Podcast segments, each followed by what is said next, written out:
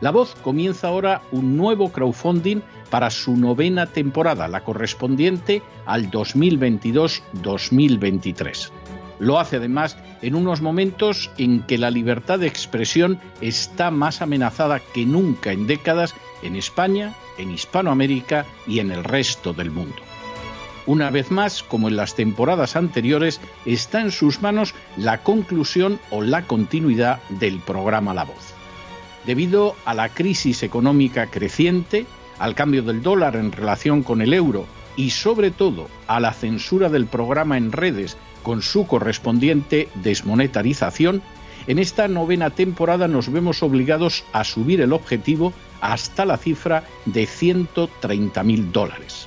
Con el crowdfunding se mantiene la emisión en directo, en abierto y de forma gratuita del programa a través de YouTube, iBox, SoundCloud, Spotify, Apple Podcasts, Google Podcasts, Tunnel y Stitcher. Además, por supuesto, de encesarvidal.tv. De hecho, es este crowdfunding el que permitirá poder seguir emitiendo en cesarvidal.tv, ya que sin la continuidad de la voz no puede haber continuidad de contenidos en ese canal televisivo. Si la voz, tras la conclusión de esta temporada, no pudiera regresar en el mes de octubre, quizá no sucedería algo tan grave. Una vez más, habría quedado de manifiesto como tantas veces a lo largo de la historia de las naciones hispanas, que para muchos es preferible quejarse, protestar o amargarse a enfrentarse de manera práctica con un problema concreto. No pasaría nada. La voz simplemente dejaría de emitirse por la sencilla razón de que no hay suficientes personas dispuestas a asumir el apoyo de su causa, que es la de la libertad y de la verdad la de la información independiente y la opinión rigurosa, la de la lucha contra las tiranías y contra aquellos proyectos que pretenden convertir en esclavos a los seres humanos. Si piensan que merece la pena seguir escuchando día a día la voz, son ustedes bienvenidos a la hora de contribuir al nuevo crowdfunding que permitirá que puedan escuchar este programa radiofónico una temporada más. Muchas muchas, muchas gracias por todo. God bless you. Que Dios los bendiga.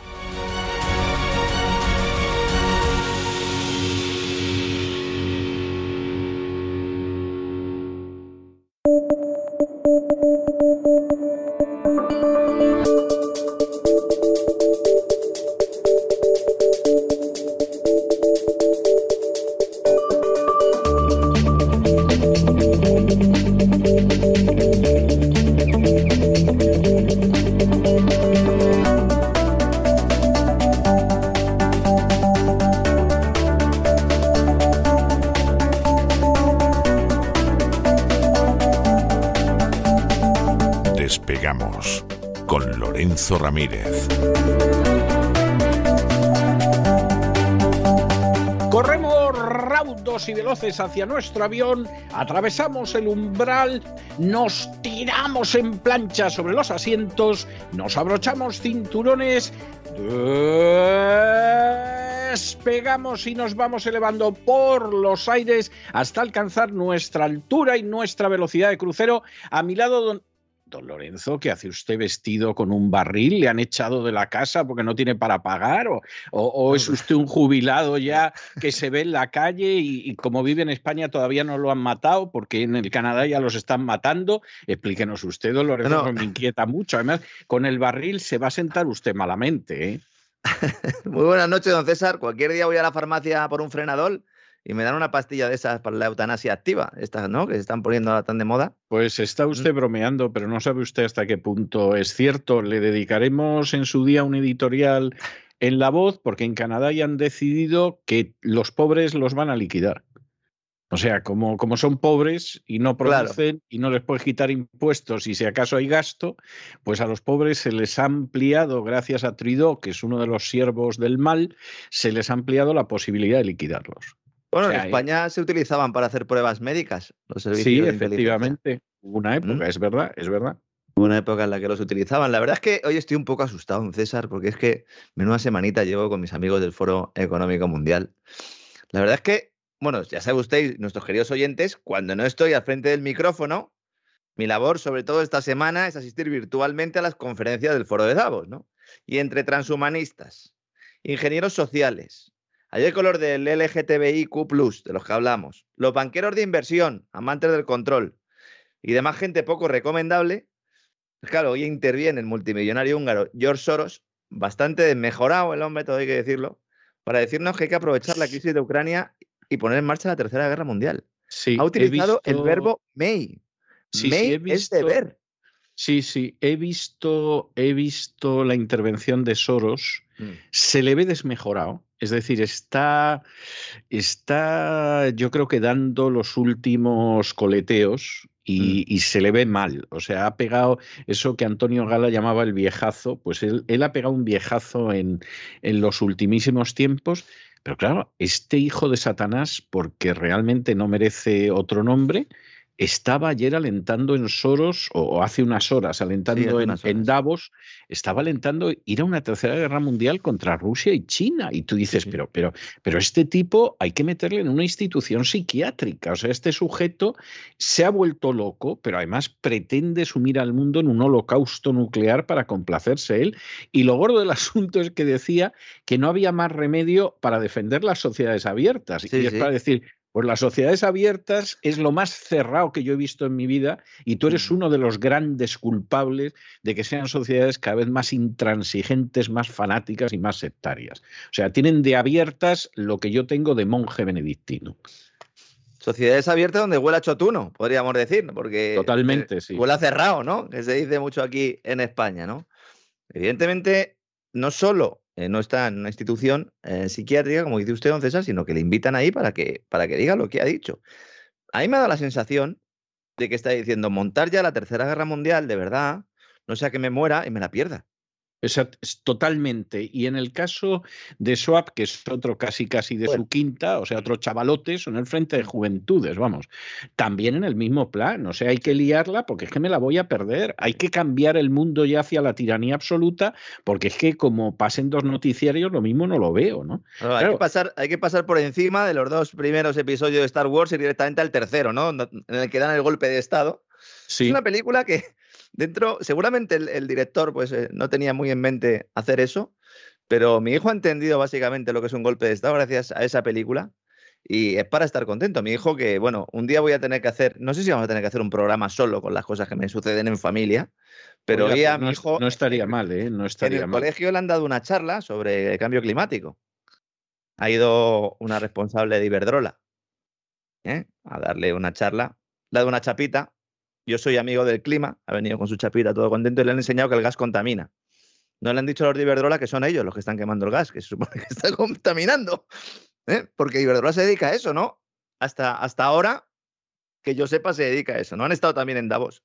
Luego vamos a hablarlo, ¿no? Pero el tema de, de Soros es tremendo porque ya no es que hable este hombre allí, que se sienta arropado, ¿no? Sino que han sido recogidas por las agencias internacionales y esto es noticia en todo el globo ahora mismo.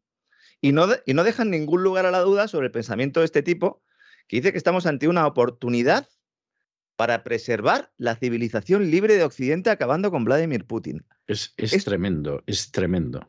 Me recuerda mucho, sobre todo los mensajes y salvando las distancias, a lo que sucedió en su momento con Yanukovych en términos de propaganda y de cambio de rumbo de la protesta inicial. Me explico. Cuando sucedió lo del Maidán, al principio, pues había una cierta gente que salió a protestar. Luego ya, pues llegan los del private sector y, los de las autodefensas, fundamentalmente eh, nazis, eh, pero porque ellos mismos se consideran eh, nacionalsocialistas, copan todo eso y ya poco a poco lo que era al principio una crítica a la negativa de Yanukovych a firmar el acuerdo con el acuerdo de amistad, ¿no? Con la Unión Europea, poco a poco se fue transformando en hay que echar a este tío, como sea, ¿no? Y hemos pasado de decir, no, oiga, tiene usted que parar la guerra a pedir un golpe de Estado en Rusia, que es lo que se está pidiendo ahora mismo. Sí, sí, sí, es algo. Esto, además, lo gracioso del asunto es que yo quisiera saber si de pronto saliera Putin, Putin o el que fuera, ¿no? Diciendo que, que, bueno, que hay que intervenir en las elecciones de Estados Unidos para que no vuelva a salir Biden o algo de este tipo, la reacción que se produciría en este país. O sea, es que, y además con razón, como diciendo, pero bueno, ¿y usted qué derecho tiene a interferir en lo que queramos hacer los ciudadanos americanos? O sea, con toda la razón del mundo.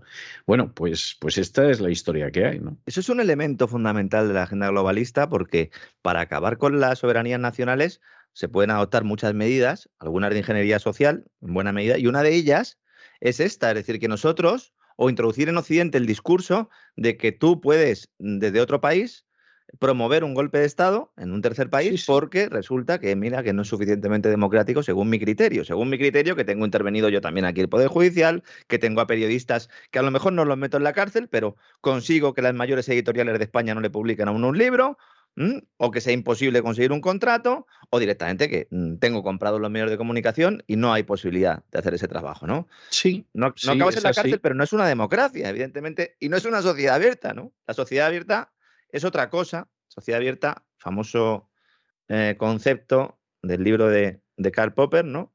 y que da nombre a... La sociedad abierta se parece a lo que impulsa George Soros como un huevo una castaña. O sea, bueno, su fundación es Open Society, que es la traducción de esa sociedad abierta, y el libro de sociedad abierta está muy bien. Eh, y yo creo que Soros le hace muy mala prensa, pero bueno, cada uno eh, léanlo, léanlo y así pues podrán sacar sus propias conclusiones, ¿no?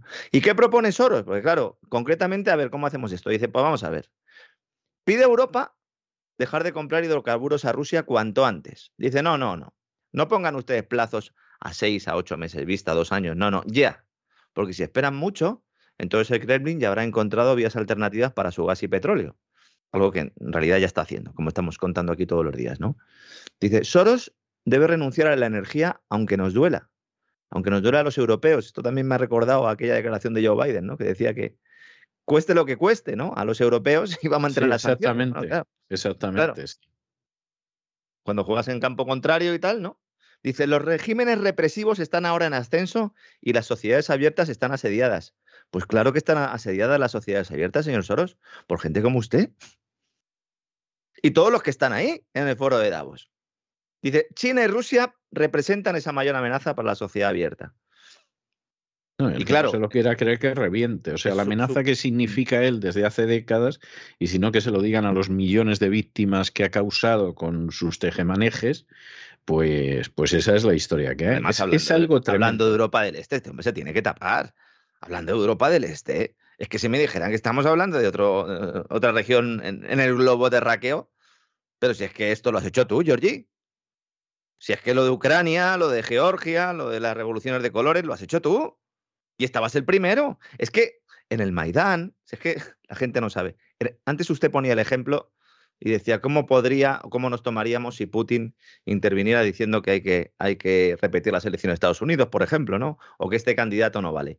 Cuando la plaza del Maidán, cuando estaban allí, estaban John McCain, John Kerry, Victoria Nolan repartiendo bocadillos Exactamente. Entre tipos que tenían cócteles molotov que lo estaban lanzando a la policía. Pero claro, usted, usted se imagina, usted se imagina que de pronto aquí, yo qué sé, sitiaran la Casa Blanca, etcétera, etcétera, y apareciera el embajador ruso, el embajador chino mm. y gente de ese tipo y se pusieran a repartir Coca-Colas a la gente y sándwich. O sea, vamos, la que se armaría por ellos, la de San Quintín, ¿no?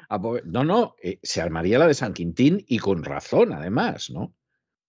O sea, es así, es, es, es, escandaloso. Y después de decir esto, dice, bueno, entonces, claro, a Vladimir Putin no lo queremos, pero a Xi Jinping tampoco.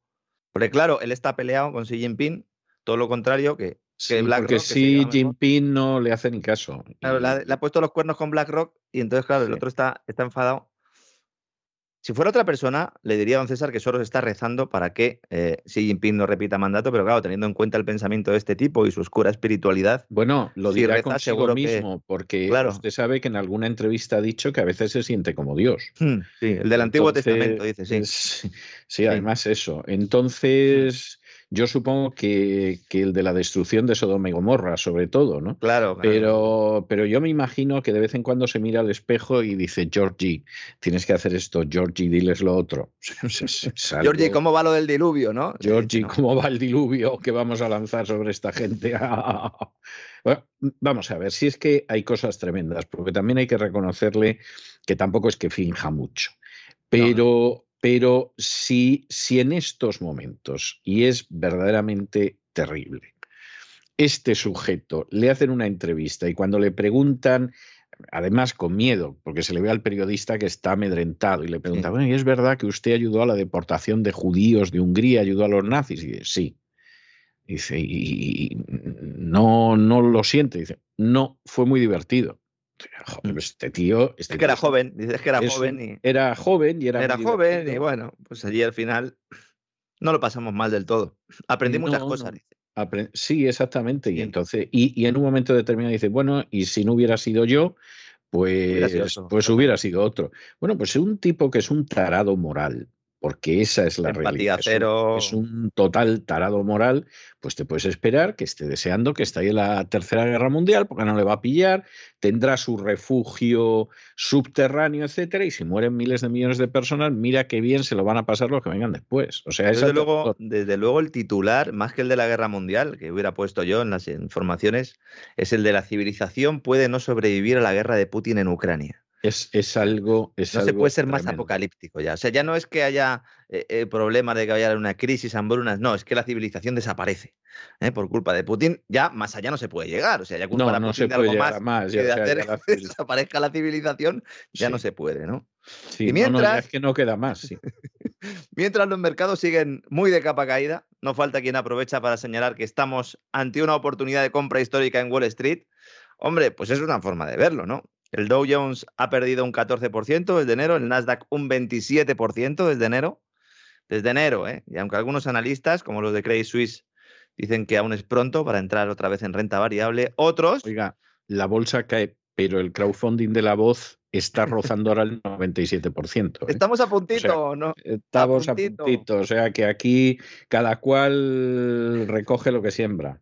Bueno, al final, claro, es el, tema, ¿no? Cada uno ofrece una serie de cosas y el que ofrece pescado viejo, pescado muerto, pues eh, no lo puede vender y a lo mejor, pues el que le tiene que dar dinero es la empresa, entre otras, de los que han ido hoy al colegio de mi hijo, ¿no? A, a dar la charla, ¿no? Resiliente, inclusiva y sostenible, ¿no?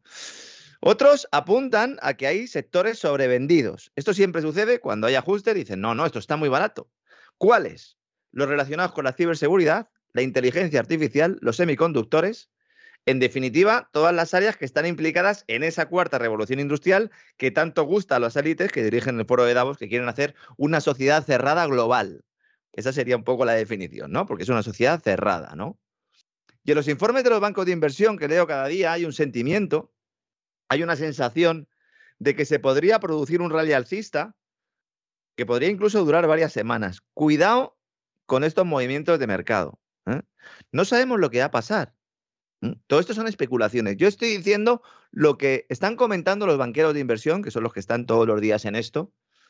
A ver si va a empezar una subida en bursátil, algunos se va a animar y luego se va a dar cuenta dentro de unos meses que es un rebote técnico, un rebote del gato muerto que pueda durar más tiempo. Nadie tiene una bola de cristal, insisto, los de los bancos de inversión tampoco, pero ellos tienen algo más de información. Comento esto porque es de lo que se habla en el mercado y no se traslada a la población, que cada día está más perdida, no solo en información económica y financiera, sino prácticamente en todos los campos, ¿no? Aunque lean todos los días varios medios de comunicación. Hoy se publican las actas de la última reunión de la Reserva Federal, una cita que se espera con ansiedad porque va a permitir arrojar algo de luz sobre el estado del debate en el seno de la institución monetaria, subida de tipos, cuánto, cuándo. Mañana vamos a profundizar un poco más en ello, pero es la cita fundamental. Aunque hoy no se hablaba de otra cosa, junto con el tema de Soros, que de esa suspensión de pagos fake que puede protagonizar Rusia hoy, bueno, en realidad es el viernes, la gente es que tampoco lee, mucho, ni siquiera los periodistas escriben las informaciones, porque a partir de las 12 AM, hora de Nueva York, el Departamento del Tesoro de Estados Unidos no permite a Rusia abonar ni los intereses ni el principal de los bonos denominados en dólares que ha vendido a inversores estadounidenses. Esto ya lo explicamos hace unos cuantos días, ¿verdad, don César? No se le deja pagar a pesar de que tiene dinero. ¿Mm? Esa es un poco la idea, ¿no? Claro, esto no es Los que tienen que recibir el pago, no sé yo si estarán muy contentos con eso. ¿eh? Ya se hizo una prórroga, ¿eh? Porque dijo el Tesoro, no se paga. Y entonces dijeron los inversores estadounidenses, que son los sospechosos habituales, evidentemente, fundamentalmente bancos de inversión, ¿no? diciendo, oiga, eh, pero es que el dinero no lo tienen que pagar a nosotros. Claro, exactamente. O sea, ah, usted que está aquí contando. ¿Qué hacemos? Ah, pues vamos a hacer una prórroga. Esa prórroga vence hoy. ¿Habrá una segunda prórroga? No lo sabemos. Lo que sí pues sabemos. Hombre, a mí no me sorprendería. ¿eh? A lo mejor, a lo mejor ese pago lo hacen a través de un mecanismo nuevo que vamos a comentar ahora. Y así pues cobran todos y la Casa Blanca o el Tesoro mantiene un poco la cara y la tesis y la propaganda de que no está dejando pagar a Rusia. ¿no? El hecho de que se trate de una suspensión de pagos falsa, por inducida, no permitirá al deudor pagar al acreedor, aunque disponga de dinero, está provocando que los mercados no actúen como si se tratara de una quiebra real. Claro, lógico. es relativamente gracioso. Lógico, lógico pero, pero ¿cómo va a ser de otra manera? Entonces tenemos a unos señores diciendo que está sucediendo algo que no está pasando. Y estos señores son la Casa Blanca, ¿eh? cuidado. Son el Departamento del Tesoro de Estados Unidos. Es el Departamento del Tesoro más importante del planeta. El de la divisa de referencia. Ese dólar. Todavía. Claro, claro. si hay algún tesoro importante es ese, además del mi tesoro, ¿no? Que decía el del Señor de los Anillos, ¿no? De hecho, el rublo sigue demostrando su fortaleza, amparado por el hecho de que el gas ruso se vende en esta divisa. Y también, muy importante, por esos controles de capitales que impuso el gobierno de Rusia cuando Occidente le bloqueó el acceso a sus reservas en el extranjero y que me temo que han venido para quedarse por lo menos bastante tiempo, porque en el momento en el que quite esos controles de capitales tienes un problema. A no ser que cuando se quiten ya el rublo tenga un peso distinto al que tenía antes de ese bloqueo de reservas, que es un poco lo que está buscando Rusia, ¿no? Si lo utilizo para pagar, eh, bueno, para, si obligo a mis, a mis compradores a que me abonen las facturas en rublos y luego además yo le pago al resto del mundo en rublos, pues entonces, claro, el rublo tiene una posición distinta, ¿no? Ahora mismo está en su nivel más alto de los últimos cuatro años, el rublo. Y es la divisa que mejor se ha comportado en lo que va de año, ganando un 30% frente al dólar, que a su vez se aprecia respecto al resto de monedas. Es que es gordo, ¿eh? Es que es gordo, de verdad. Fue un aciertazo subir los tipos de interés al 20% el día después del bloqueo de reservas en el extranjero junto con el control de capitales. Evidentemente, ¿no? Es importante, esto tampoco se está explicando bien, señalar que los tenedores de bonos fuera de Estados Unidos pueden seguir recibiendo los pagos del gobierno ruso aunque estos bonos estén denominados en dólares. Y como resulta que la mayoría de los propietarios de estos bonos rusos de deuda pública rusa están en Europa, pues entonces no va a haber impago en Europa. Porque para certificar una suspensión de pagos, una quiebra de un país establece un umbral del 25%. Es decir, si no se paga uno de cada cuatro inversores, entonces se entra en default. Sin embargo, seguramente vamos a ver cómo Estados Unidos dice que Rusia ha entrado en default, sin que haya entrado en default. Hombre, porque es una baza propagandística, no es vender que vamos ganando. Es decir, en realidad vamos perdiendo, y si no que se lo digan a los nazis del batallón Azov. Pero de esta manera da la sensación de que vamos ganando, de que nos estamos imponiendo, de que funciona lo que hemos decretado, aunque nos esté quebrando a todos, pero funciona, etcétera, etcétera. Pero es mentira. Claro, es mentira. Y se puede dar la circunstancia de que esté todo el mundo cobrando menos los inversores estadounidenses y que esté el Tesoro de Estados Unidos diciendo que Rusia ha suspendido pagos. Lo cual es hacerse trampas al solitario. Totalmente. Mientras además todas las empresas europeas están pagando en rublos en las cuentas especial K famosas, ¿no? Hoy vence algún interés, algún, bono, hay que pagar algún interés por esto, algún cupón, perdón. ¿eh?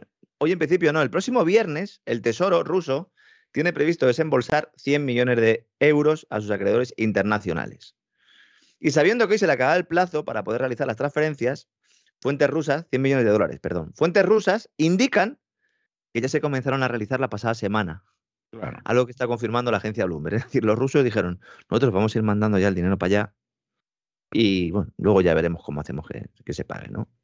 Ha salido el Tesoro esta mañana, ya ha dicho, se acabó la fiesta y entonces el Ministerio de Finanzas de Rusia ha publicado un comunicado y ha dicho, al tener en cuenta que la negativa a extender esta licencia, la, prórroga de la que hemos hablado antes, hace imposible seguir pagando el servicio de la, de la, deuda externa del gobierno en dólares estadounidenses, los pagos se llevarán a cabo en moneda rusa. Es decir, que los inversores estadounidenses, los bancos de inversión, van a cobrar en rublos. Claro, es muy probable que estos bancos de inversión, junto con el Tesoro, digan que esto supone una suspensión de pagos y que ellos quieren cobrar en dólares. Pero claro, aquí es el juego de la gallina. ¿Cuánto van a aguantar sin cobrar su dinero? Porque es que el ministro de Finanzas ruso, Silvanov, en el comunicado este que estoy diciendo, ha comentado que existe la posibilidad de luego convertir esos rublos en la moneda original, es decir, en dólares, utilizando una institución financiera rusa como agente pagador. Es decir, que Rusia, el Tesoro, le pagaría a los bonistas que están en Estados Unidos con rublos y luego los bonistas cogerían esos rublos, los traerían a un banco ruso y se los cambiarían por dólares. Y dirán ustedes, bueno, ¿y de dónde están sacando los rusos los dólares y los euros? Pues de vendernos los hidrocarburos a nosotros y a medio planeta. Porque está comprando todo el mundo a Rusia. Aunque nos digan que no están comprando, están comprando. ¿no? Fíjense qué distancia hay de la realidad a lo que estamos viendo en, el 99,9% de los medios de comunicación, incluso, incluso especializados. Luego, cuando uno lee ya las noticias y no se queda solo en el titular, sí descubre cosas, pero claro, como estamos en una sociedad en la que todo el mundo va a golpe de, titular, a golpe de red social y, nadie analiza nada, bueno, para eso estamos nosotros aquí, ¿no? En lo que queda de año, el Kremlin tiene que abonar mil millones de dólares en cupones de deuda pública en manos de extranjeros que están denominados en dólares y en euros. Si no cumple alguno de esos pagos, entonces la ley le permite una prórroga de 30 días, como sucedió ya a principios de mayo, no por la exención de Estados Unidos, sino porque tú tienes 30 días periodo de gracia. Me temo, don César, que vamos a estar con esto así durante meses. Cada vez que llegue un vencimiento, veremos en el Wall Street Journal, Rusia va a entrar en suspensión de pagos, se hará el enjuague y pa'lante, y patada a seguir. Yo lo creo también. Lo que pasa es que esto llegará a un momento que seguramente no va a ser más allá de dos o tres meses, que ya la gente se cachondeará cuando lo vea. Claro, dirán, ¿cuántas veces ha suspendido pagos? Digo, pues las mismas, las mismas que Vergrande, ¿no? Sí, exactamente, las mismas, las mismas. Porque no sé cuántas veces ya ha quebrado, ha quebrado Vergrande, que digo yo que cuando quiebre será, será gorda, porque claro, si ha quebrado ya varias veces y, y la situación en la que es, Rusia tiene ahora mismo muchísima liquidez gracias a los miles de millones que ingresan semanalmente por sus ventas de petróleo, de gas y de otras materias primas, ¿no?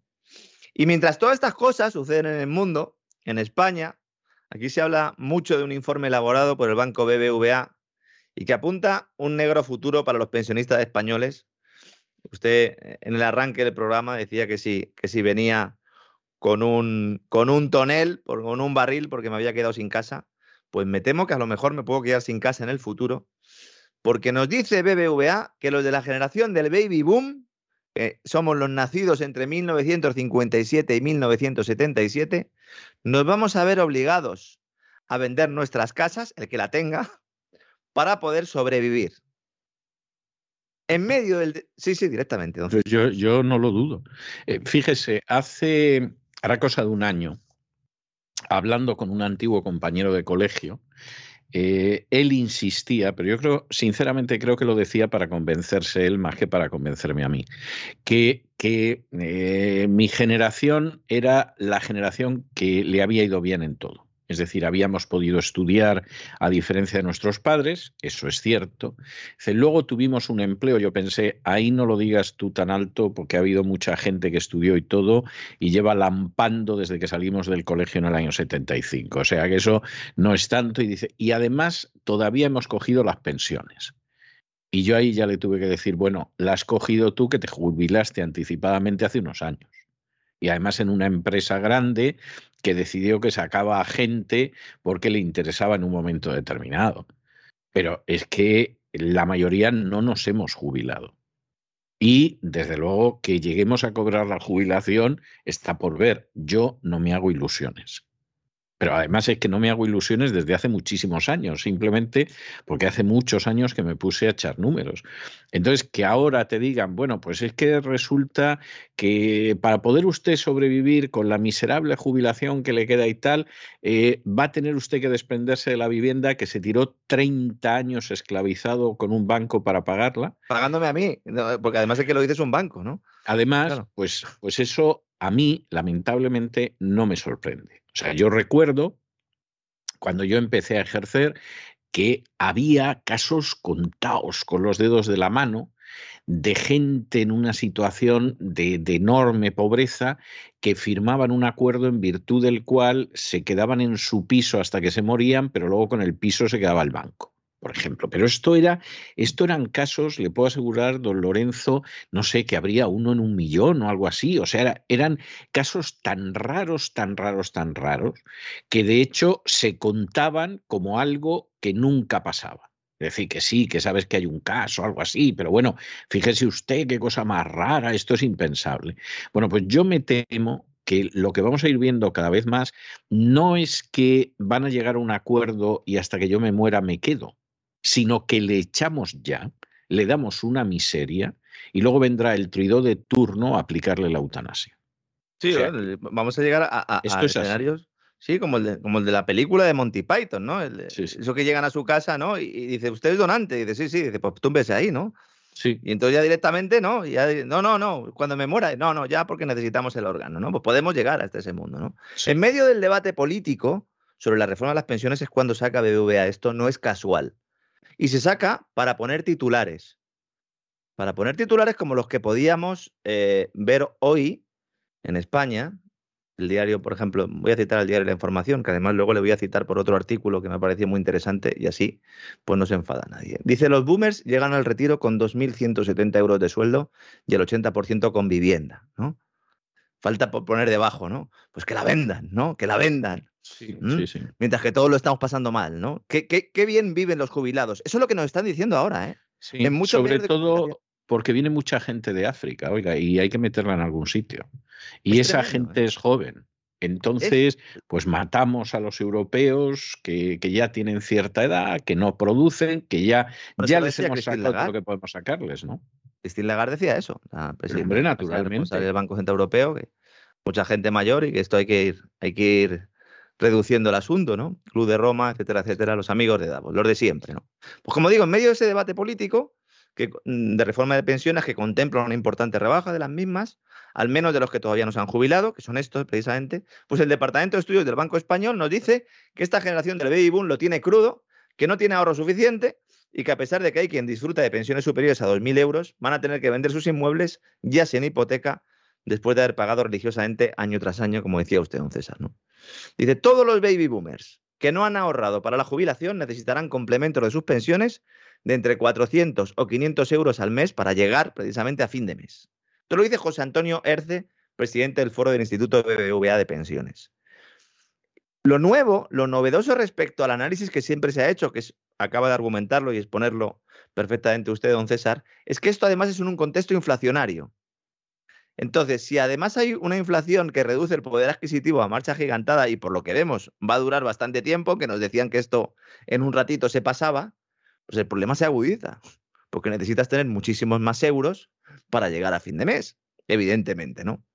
Entonces nos dice el señor Erce, del Instituto BBVA de Pensiones, que si es este hombre tan listo, yo lo que le recomendaría es eh, pues que se pusiera a trabajar un poquillo más y así a lo mejor los planes de pensiones de BBVA son rentables en, lugar de ser todos negativos, de tener rentabilidad negativa, ¿no? Porque ya que saben tanto, oiga, pues póngase usted y haga un plan de pensiones y deje de cobrar comisiones como un animal. ¿no? es, es algo, es algo tremendo. Yo recuerdo hace años, hace muchos, muchos años, que como era de sentido común, de nuevo, es de esas cosas que yo en una tarde me puse a hacer números y me quedé espantado. Eso me ha pasado a lo largo de mi vida en contadas ocasiones, pero me he dado cuenta de que no me he equivocado nunca. ¿eh? Por ejemplo, cuando descubrí una tarde que todo lo que yo ganaba hasta el 31 de octubre del año se lo llevaba Hacienda. Por ejemplo haciendo números. ¿eh? O sea, yo empezaba a trabajar para mantenerme a mí mismo y a mi familia el 1 de noviembre y hasta el 31 de octubre unos parásitos buscabonus me robaban todo para entregárselo a otros parásitos mayores. Y además eso ni siquiera me garantizaba que los sicarios buscabonus luego no iban a venir para quitarme lo que había ganado en esos dos meses, como efectivamente hicieron, dicho sea de paso. Bueno, pues otra de esas tardes de lápiz y papel que a mí no se me olvidan, porque fueron un antes y un después, fue precisamente haciendo cálculos sobre las pensiones como los que estamos hablando ahora. O sea, de eso que dices, el sistema no funciona, el sistema se va a caer.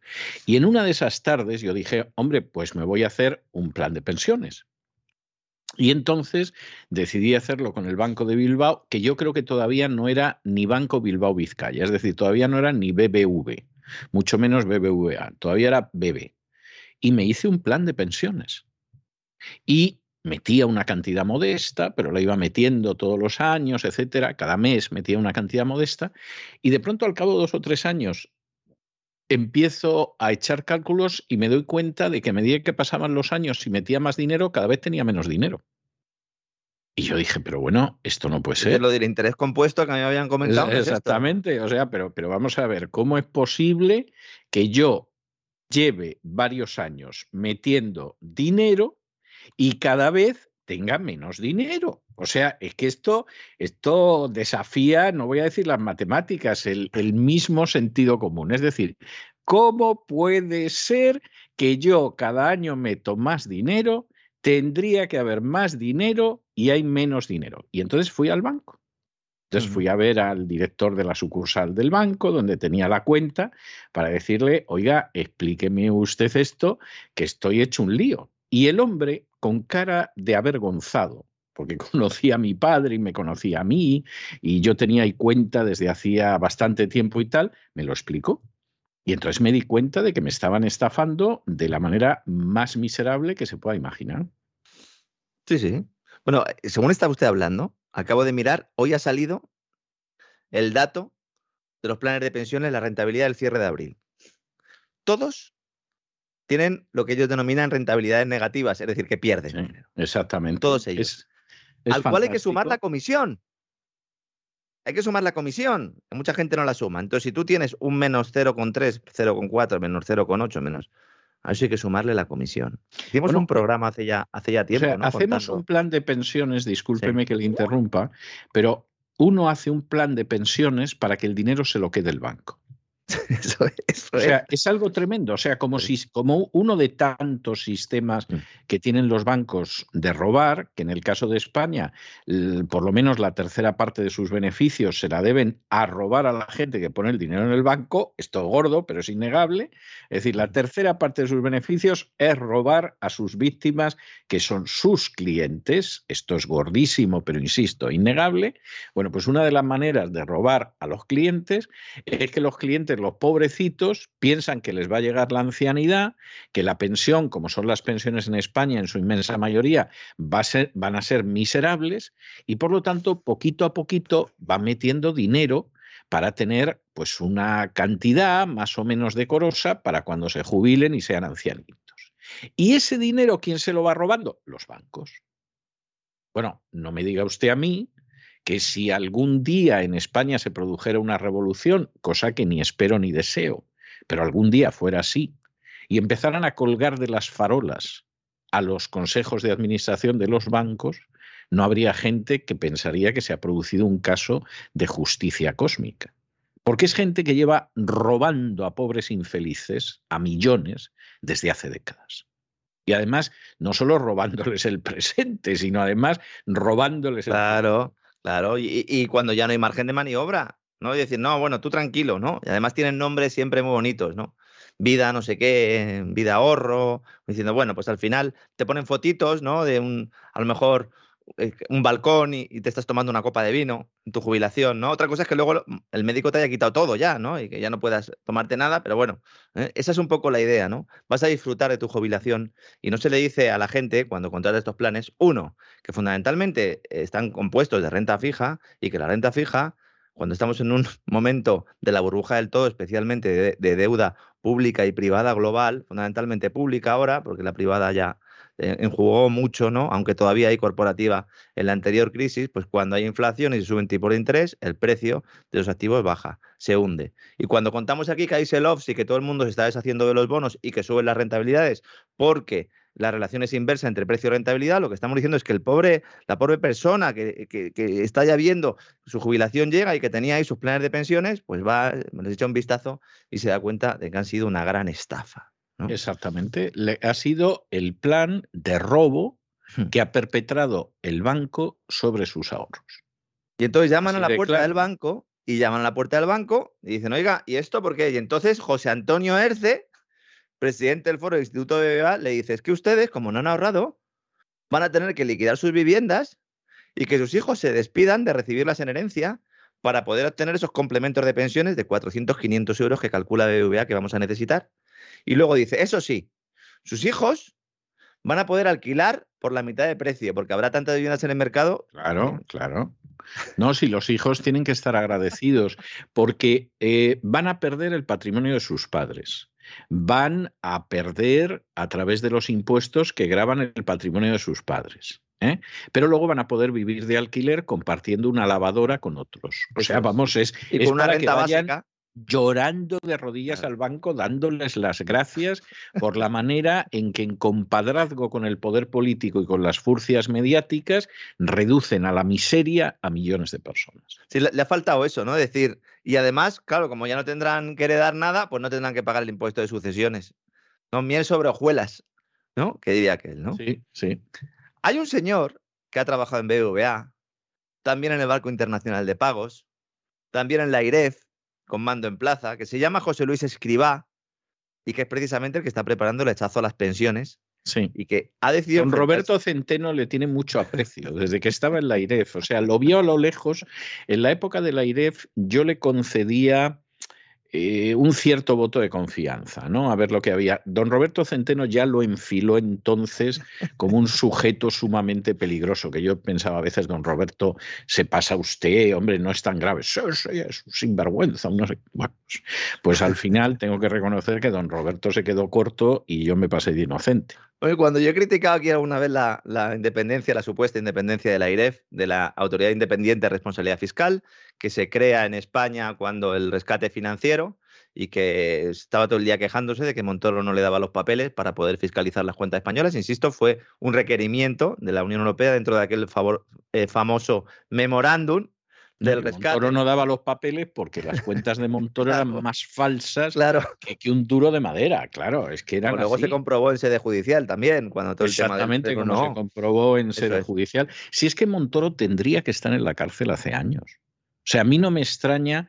que, que dé bocaos por salir en los medios de comunicación y parecer que siguen la pomada y todo lo demás, e intentar ahora volver a tener un puesto de gestión dentro del Partido Popular, porque Montoro es el primero que sabe que tendría que estar entre rejas y no salir por lo menos en 30 años, o sea, salir ya de la vaya, vaya, vaya equipo, vaya equipo de economistas, vaya equipo, de, vaya equipo de economistas, sí, sí. Todo, todo consejeros de Hacienda tienen muy claro lo que van a hacer. Dicen, no, vamos a bajar los impuestos, ya, ya ya a bajarlos, ¿no? Señores, nos lo tenemos que creer, ¿no?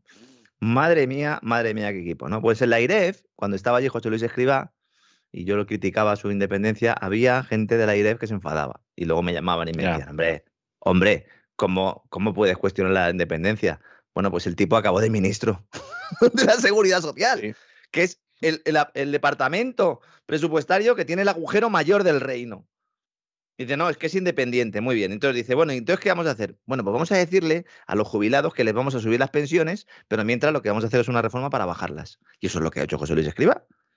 Entonces, prepara el hachazo a las pensiones, se le escapa aquella cifra, recordará usted, don César, decía que con la reforma iban a rebajar la factura anual en unos 30.000 millones de euros para los nuevos pensionistas, el Mundo le hace una entrevista, el diario El Mundo, en primera edición sale ese titular, llaman por teléfono del gobierno para que quiten ese titular, la segunda edición ya no aparece esos 30.000 millones de euros, pero aparecieron una ficha dentro del plan de reformas enviado por España, de ese primer borrador, que luego ha desaparecido porque hemos llegado a un acuerdo con Bruselas, el gobierno, no nosotros, sino el gobierno, para que esa cifra no aparezca en ningún sitio porque le puede costar votos al Partido Socialista. Esto es la independencia, la, independencia del señor Escribano.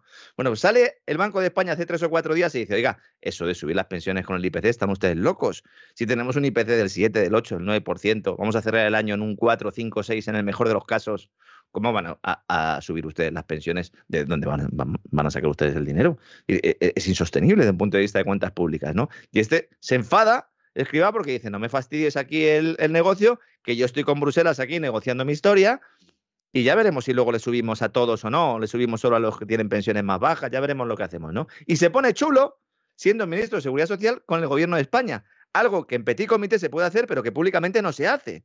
Pero este hombre, como está acostumbrado a manejarse en altos vuelos, eh, eh, Opus Dei mediante, se ha quedado solo en la crítica al Banco de España porque el resto se ha desmarcado. Comenzando por la vicepresidenta económica Nadia Calviño, que Nadia Calviño ya más de perfil no se puede poner. Yo no sé no, directamente. No, no, Nadia, Nadia Calviño van a llamar es perfil. exactamente, la van a llamar la egipcia porque es que, es que no puede colocarse más de perfil. ¿eh? O sea, parece, parece un friso mesopotámico. O sea, es, es, algo, es algo tremendo. Es que yo empiezo a dudar que tenga volumen. O sea, le he visto tanto de perfil que yo a veces pienso que es una persona de dos dimensiones nada más, no de tres. O sea, dos dimensiones como una fotografía y además de perfil. Y esa, y esa es la que sabe y la que mm, tiene formación dentro del gobierno. ¿eh? O sea, eso hay que recordar. Pero mire, pero mire cómo apareció ahí para trincar el maletín de los de Qatar. Ahí sí, ¿eh? Y eran todos hombres. pero no Con su bigote y todo, ¿eh? Los musulmanes no cuentan. Hombres de los de verdad, con bigote y tal, ¿no? Sí, sí. y, en medio de todo este jaleo, no se habla de lo que va a ocurrir, que es lo que quieren los burócratas, ¿no? Porque el futuro a corto plazo de la seguridad social es relativamente sencillo de anticipar. Aquí no hay que echar las cartas, ni hacer una ouija, ni llamar a Soros, ni a ninguna de las entidades. Se va a aprobar un nuevo sistema de cotización de autónomos que va a subir las cuotas al 90% de los trabajadores por cuenta propia. Pues, pues esa gente, primero, la van a quebrar y segundo, si quiere mantenerse ellos y sus familias, tendrán que pasar a la economía sumergida. Evidente. O sea, es que no hay más. Es más, fíjese, no es que tendrán, tienen, deben mm. pasar a la economía sumergida.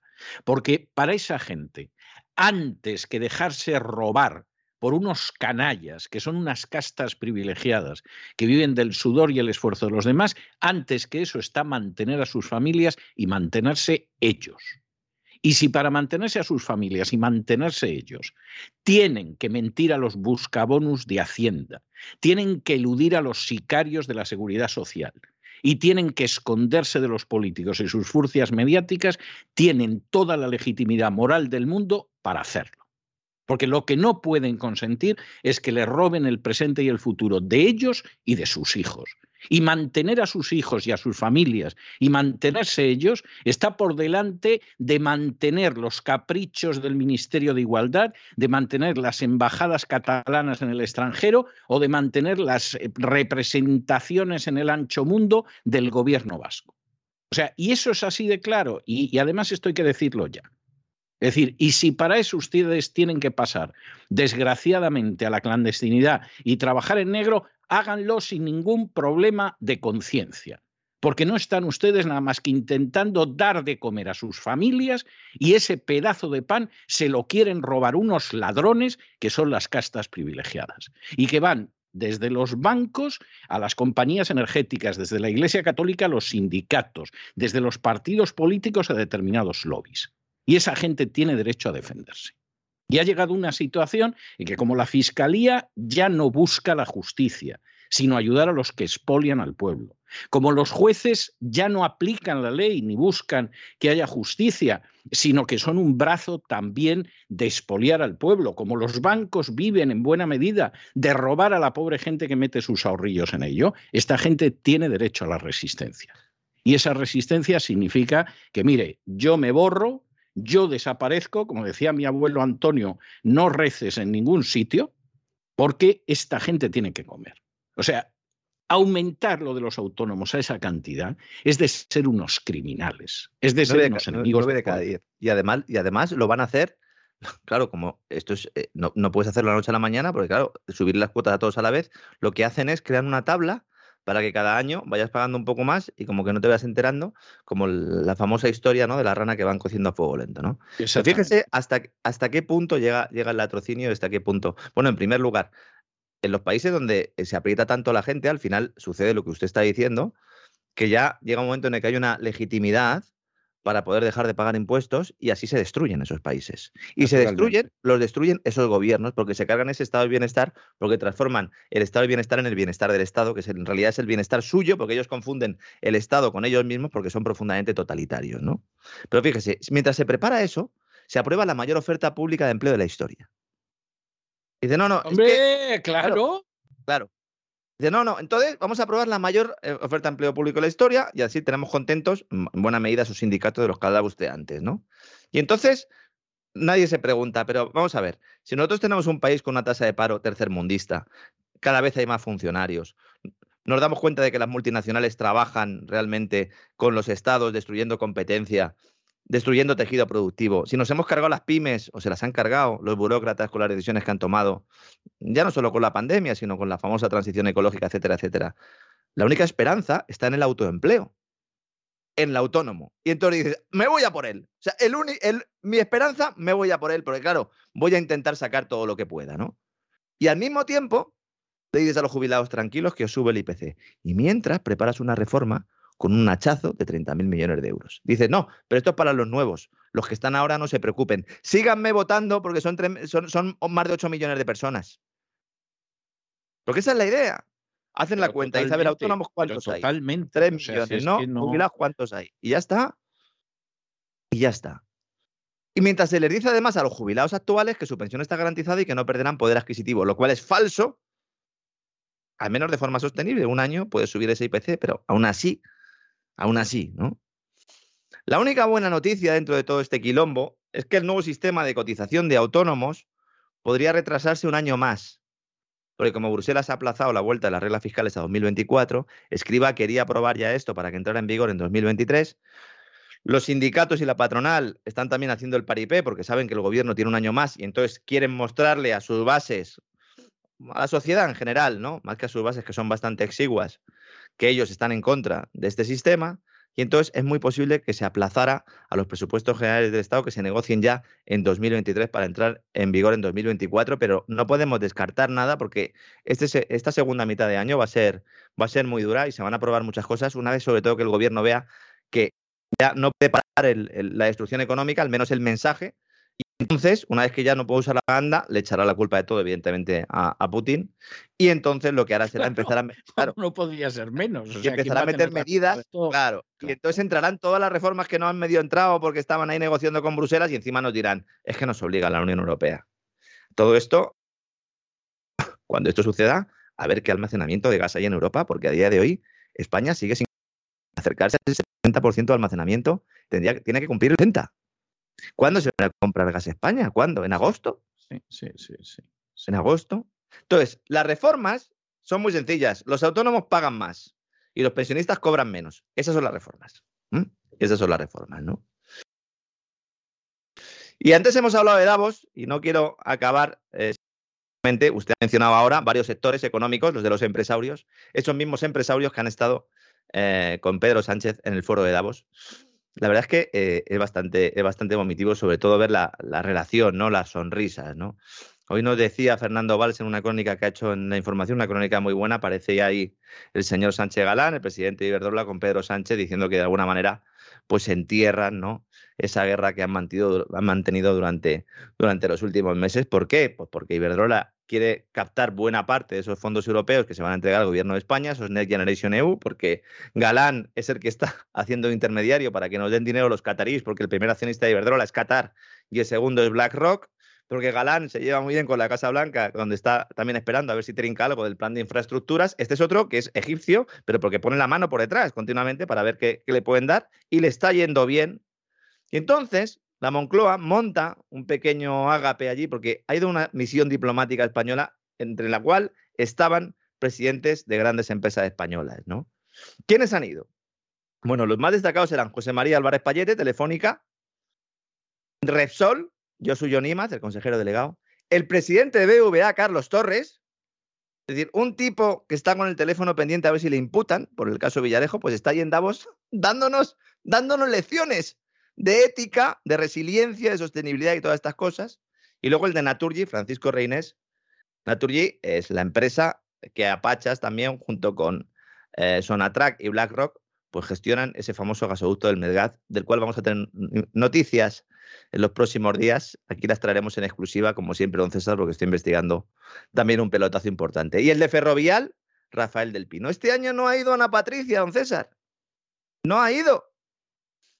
Esto es curioso es curioso, sí, sí. Bueno, yo creo que ha pensado que ya sabía lo que iban a decir y para qué va a perder el tiempo, que ya tiene cosas más importantes. Ha dicho, que vosotros y me hacéis un resumen. Exacto, me hacéis un resumen. Lo que van a decir me lo imagino y yo estoy en idear más maneras de quedarme con el dinero de los infelices que lo meten en mi banco, o sea, en cosas importantes, no, en escuchar al... La verdad es que Moncloa había previsto un encuentro breve para hacerse la foto, que es de lo que se trata, de 15 minutos, ¿no? Un simple saludo. Y entonces, los presidentes han ido un poco a, pues sin querer, ¿no? De alguna manera, ellos no quieren hacerse una foto con, con, Sánchez de hace mucho tiempo, solo quieren el dinero público, pero no quieren hacer una foto con él, ¿no?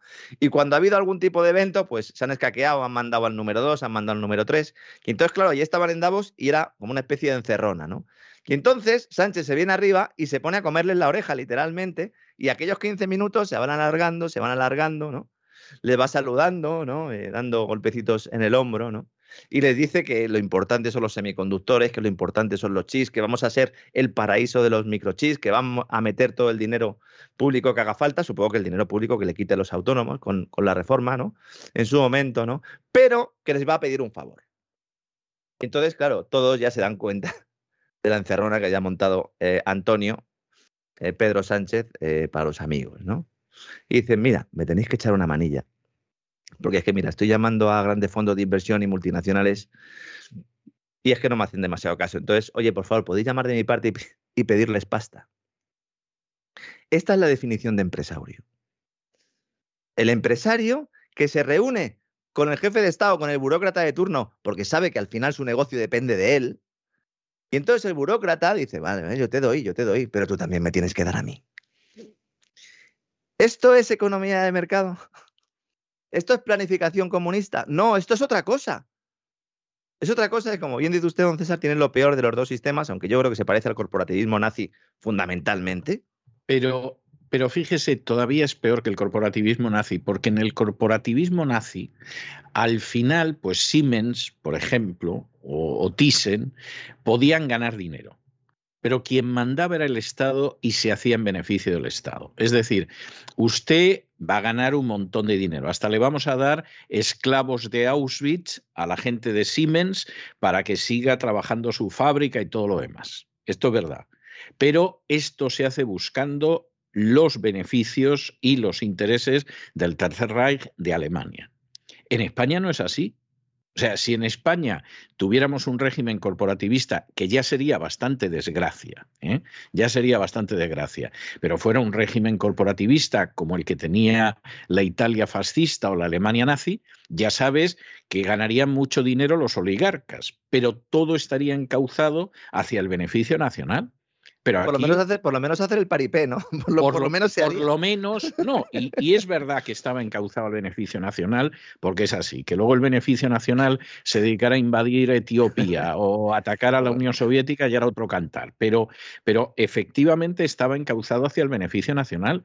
Esto está encauzado al robo y el expolio de la nación. Mm. Al latrocinio, latrocinio institucionalizado. Al latrocinio institucionalizado y con la ayuda del poder. Y claro, muchísimo peor. Es decir, Thyssen, le gustara o no le gustara a Hitler, y quien dice Thyssen dice Siemens y los Krupp y otros, les gustara o no les gustara a Hitler, que seguramente no les gustaba, al final tenían que aceptar las directrices de Hitler y luego sí, ganaban mucho dinero. Eso también, también había empresas americanas a las que les gustaba mucho. Pues sí, las de los Bush, por ejemplo, sí. empresas judías como las de los Barbour, ¿eh? que hicieron grandísimos negocios con los nazis.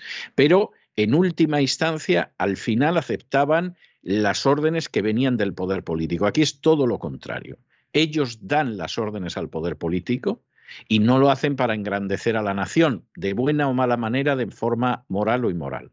Lo hacen para llenarse ellos los bolsillos, robando a manos llenas a los pobres desgraciados. Mientras además les espera un futuro. O sea, yo estoy convencido de que al final en España la ley de eutanasia va a tener mucho éxito porque va a haber miles y miles y miles de ancianos que van a preferir la muerte a la perspectiva que tienen para los últimos años de su vida.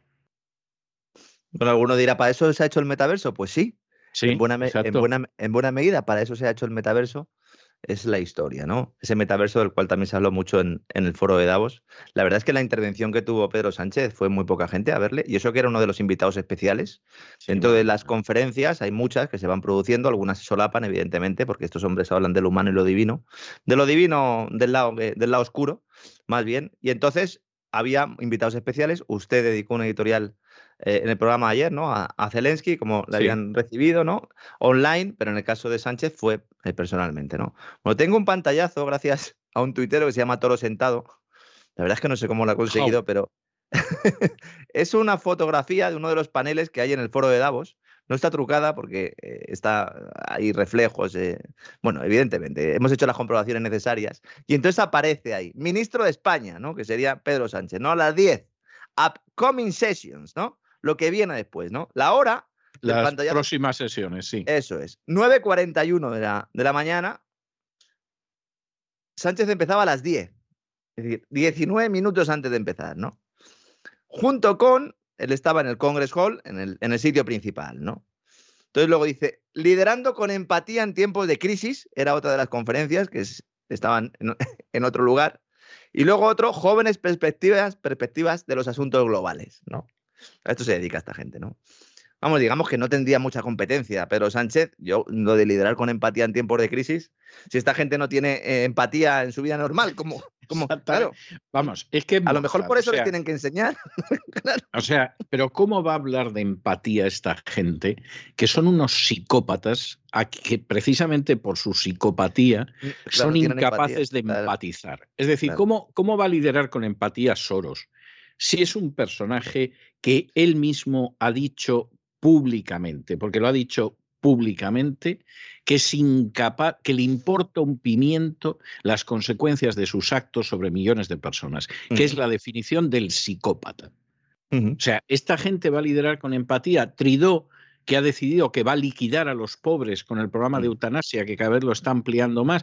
Pedro Sánchez, que ve cómo se le cae el país a pedazos y se sigue aferrando. Pero, pero esta gente. Mario, Draghi, que, no, deja a los abuelos subirse a los autobuses porque no llevan el código QR. O sea, pero, pero esta gente, esta gente va a, liderar con empatía. A lo, mejor por eso A lo mejor está bien mirado lo de que les pongan un curso. A lo mejor les tienen que dar un curso de, empatía en tiempos de crisis diciendo, oye, mira, eh, que no se os note tanto, ¿no? Que sois, que sois robots de alguna manera, oye, mm, currároslo un poco, trabajarlo un poco la propaganda, ¿no? Bueno, a las 9 y 41 de la mañana, 19 minutos antes de que Pedro Sánchez comenzara, había 704 asientos vacíos en el Congress Hall del Foro Económico Mundial. Este es el interés que despierta Sánchez, que dice, ahora ha vuelto y ha dicho que España se ofrece como la respuesta al problema energético ruso de Europa. La respuesta. pues estamos aviados que cuenta además la mitad de la historia, ¿no? Lo digo sobre todo ya para acabar, para todos los, que nos escuchan desde España, se dice que España es una potencia en regasificación, evidentemente lo es, aquí lo hemos contado, tiene más o menos entre un 40% de la capacidad total de regasificación de Europa y hace falta plantas regasificadoras para tratar el gas natural licuado que nos van a traer de Estados Unidos y de Qatar fundamentalmente, ¿no? Eso es así, pero nadie está contando la otra parte y es, ¿y este gas cómo lo vamos a llevar al centro de Europa? Es que no hay gasoductos para llevarlo al centro de Europa. Que nosotros podemos mandar un poquito a Francia, que de hecho estamos mandando, pero el MidCat, que era uno de los gasoductos que se, que se iba a hacer, lo paralizó Teresa Rivera y no hay manera, no hay infraestructura. Nos están vendiendo otra moto tremenda, pero claro, Sánchez tiene que aprovechar porque ha dicho para algo que soy bueno, como escuchó el despegamos el otro día, se ha venido arriba. Y eso era lo que estaba diciendo a los señores de las empresas. Llamad por favor vosotros a los bancos extranjeros y decirles que nos den pasta, porque esto se cae esto hace agua. Si tenemos que montar la ola, tenemos que montar la ola hasta el final. Échame una mano, primo, es lo que le ha dicho Sánchez a Y que viene la banca verde, sí. que viene la banca verde en este caso. en este caso la banca verde, efectivamente. Échame una mano, primo, que viene la banca verde. Efectivamente, sí, sí, sí. Es, es, algo, en fin, menos mal, menos mal, don Lorenzo, que esto nos lo tomamos con grano salis, que decían los escolásticos, mm. Esto nos lo tomamos con, con, un poco de sentido del humor, porque verdaderamente es pavoroso. Y sobre todo lo que es pavoroso es la desvergüenza de las oligarquías y la desvergüenza de las castas privilegiadas. O sea, esos sí que no tienen empatía ni por casualidad. Vaya usted a saber no, le iba a decir que además. Sí, sí, no, diga, diga. No, que además son los mismos que nos están diciendo cómo tenemos que vestirnos, cómo tenemos que comer, cómo tenemos que viajar, cuánto tenemos que dormir, si podemos poner el agua caliente, si podemos poner el agua fría, oigan, y encima por solidaridad, ¿solidaridad con quién? Con ustedes. es que es tremendo, ¿no? sí.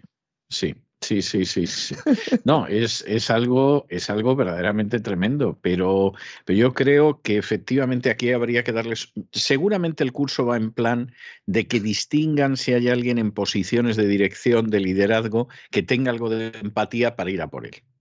bueno, eh, acaban de echar al tipo de HSBC encargado de riesgo sostenible porque ha puesto en duda el cambio climático. Bueno, no el cambio climático, sino la capacidad del hombre para generar ese cambio climático que nos están contando.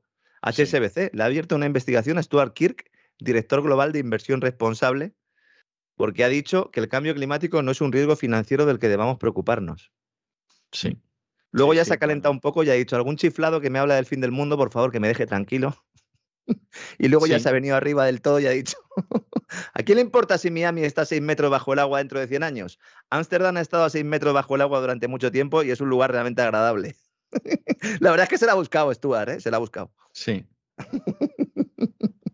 Sí, se la ha buscado. Es que, claro, este al final decidió ir por la línea empática y, y está en el paro. O sea, esto es un aviso a navegantes tú quieres ser empático, pues nada, no te preocupes que, ya puedes ir buscando en, en, otro sitio las posibilidades de trabajar, porque efectivamente aquí no, no tienes nada que hacer. Pero fíjese hasta qué punto es mentira todo que este tipo, con esa opinión. Es mentira, efectivamente. Claro, este tipo es el responsable, era el responsable de analizar el impacto de las inversiones en cuestiones medioambientales, sociales y de gobernanza de HSBC. Es decir, si este tipo piensa eso, ¿qué pasa? ¿Que el resto no? Evidentemente, claro que sí. Y nos están mintiendo y nos ponen ahí el cartelito con la huella de carbono. En el Foro Económico Mundial ha vuelto a salir el tema del crédito social. Hicimos un programa el otro día, ya lo están diciendo también, que hay que vigilar la huella de carbono, que van a saber cuándo viajamos, qué comemos, para modificarlo por nuestro bien. Eso sí, es tremendo. Y sobre todo que esté colando, ¿no? O sea, aquí lo verdaderamente pavoroso no es que lo hagan, ¿verdad, don César? Sino que cuele y que la gente incluso, incluso lo aplauda desde el balcón.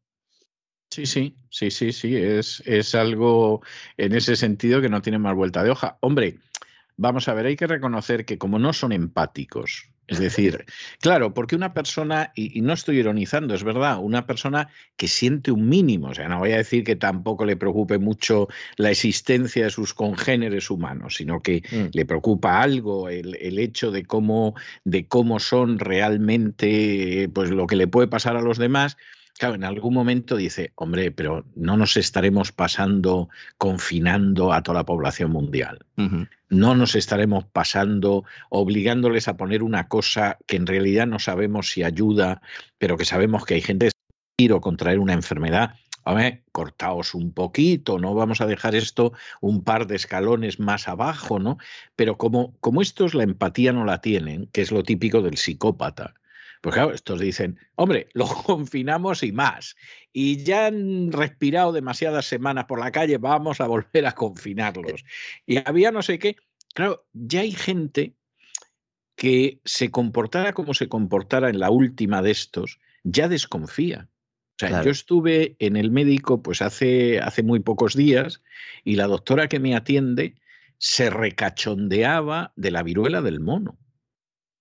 O sea, es que no se lo creía, es que estaba convencida de que era un montaje y la mujer me lo decía. vamos a ver, eh, acabamos de salir de lo otro, no sé qué, viene lo de Ucrania, ahora la viruela del mono, hombre, por favor, es que esto ya es que nos toman por idiotas. Pero claro, el psicópata no lo percibe. El psicópata dice, ah, se les echa esto y más, ¿no? Bueno, pero es que hay gente que va a ir a la calle, hay gente que va a morir de hambre con las hambrunas que estamos provocando. Eh, es igual. es igual, nos buscamos, nos, buscamos a alguien a quien echarle la culpa. Esa es la clave. ¿no? Y entonces le echamos la culpa. Y, como la culpa la tiene Putin, a todo eso, a todo eso tengo que decirle porque claro, hay gente que ha descubierto ahora con lo de Ucrania, lo de la culpa la tiene Putin. Pero hay estudios publicados, pero ya desde el año 16, o sea, la cosa no viene de ahora, ni mucho menos, cuyo título, con guasa, ¿eh? era La culpa la tiene Putin. Y empezaron a publicarse en Estados Unidos estudios por politólogos muy serios y muy documentados, porque claro, aquí en Estados Unidos vivieron cuando Donald Trump le mojó la oreja a Hillary Clinton, y como era absolutamente inaceptable que Hillary Clinton, Clinton hubiera perdido unas elecciones, pues le echaron la culpa a Putin. Es decir, aquí es que se habían falseado las elecciones porque habían intervenido los rusos. Morgan Freeman grabó una de estas cosas que yo dije, pero bueno, Morgan mm. Freeman al final va a ser un buen actor, pero es un, es un absoluto cretino.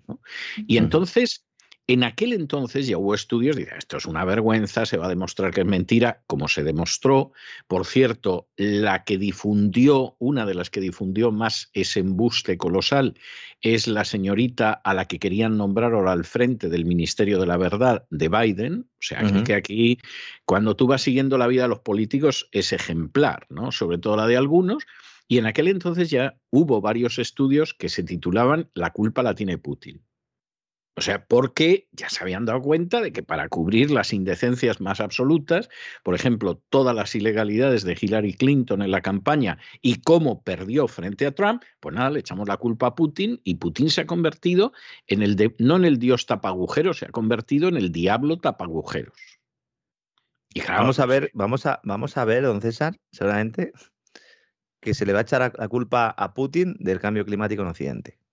Pero yo no tengo ninguna duda, la culpa del cambio climático en Occidente la tiene Putin. O sea, lleva, lleva siglos, lleva siglos preparando el cambio climático. Y claro, de pronto ha emergido y lo vemos. Bueno, el cambio climático en Occidente, bueno, de las lo, veremos en África, lo veremos en unos días, pan. Lo veremos en unos días, ya estoy haciendo un poco de spoiler, pero también se le está culpando a él de la viruela del mono, que, que sea lo último. También la viruela. Sí, sí, porque claro, esta es otra muy buena. La viruela del mono solo ha aparecido en los países de la OTAN. Sí. Entonces, claro. Cuando ha estado toda la vida en África, siempre en el centro. Exactamente, mm. exactamente. Y ha aparecido en los países de la OTAN, ¿no? Y entonces, claro, pues esto la culpa la tiene que tener China, Putin o los dos. ¿eh? En este caso, el, COVID, el COVID, los chinos, ¿verdad? Exactamente. Y la viruela del mono, Putin. Pues fue mm. Putin. Y claro, a nadie se le ha ocurrido pensar que desde hace muchísimo tiempo, durante todo este siglo, la OTAN ha ido colocando armamentos, perdón, laboratorio de armamento bioquímico en Ucrania. Y que ya ha habido algún escape y se han muerto ucranianos. Y que ahora mismo hay ucranianos diciendo que son refugiados y viajando por todos los países de la OTAN. Y entonces, claro, eh, además la viruela, que mire que nos advirtió Bill Gates, que solo piensa en nuestro bien, hace más de dos años que nos advirtió que iba a haber una nueva epidemia de viruela. Y todo el mundo pensó, pero Bill, si la viruela quedó erradicada a inicios de los años 80, ¿cómo va a ser eso? Pues mire usted, Guillermito Puertas lo sabía, porque tiene esa bola de cristal que le permite anunciar los desastres que vienen. Hablaremos largo y tendido de ese tema en los próximos días. Eso sí, para los amigos suscriptores de cesarvidal.tv, que hacen un esfuerzo adicional. A nuestros amigos también del crowdfunding, que bueno, en el crowdfunding también se pueden conseguir suscripciones a cesarvidal.tv. Se pueden conseguir libros de don César Vidal eh, dedicados. ¿Queda alguno todavía?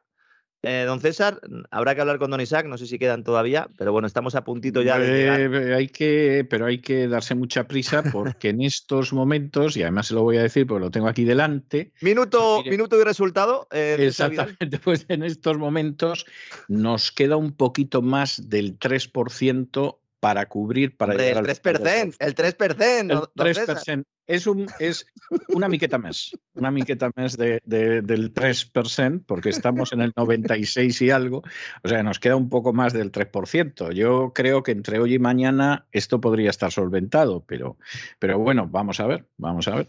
Bueno, me voy un rato a rezar, que he hablado demasiado de George Soros y esto se tiene que pasar. Sinceramente lo comprendo, lo comprendo, don Lorenzo. Yo tengo que decírselo, tengo que decírselo y confesarlo públicamente. Creo que no he orado en mi vida tanto como lo estoy haciendo en los últimos tiempos. O sea, no se puede usar idea la cantidad de tiempo que dedico. Bueno, un rato libre algo bueno todo claro, claro. En medio del día, en medio de la tarde, yo creo que en mi vida, en mi vida, ni siquiera en grandes momentos de fervor espiritual, he orado tanto como estoy orando en los últimos tiempos. En fin, un abrazo muy fuerte, don Lorenzo. Hasta mañana. Un fuerte abrazo, hasta mañana.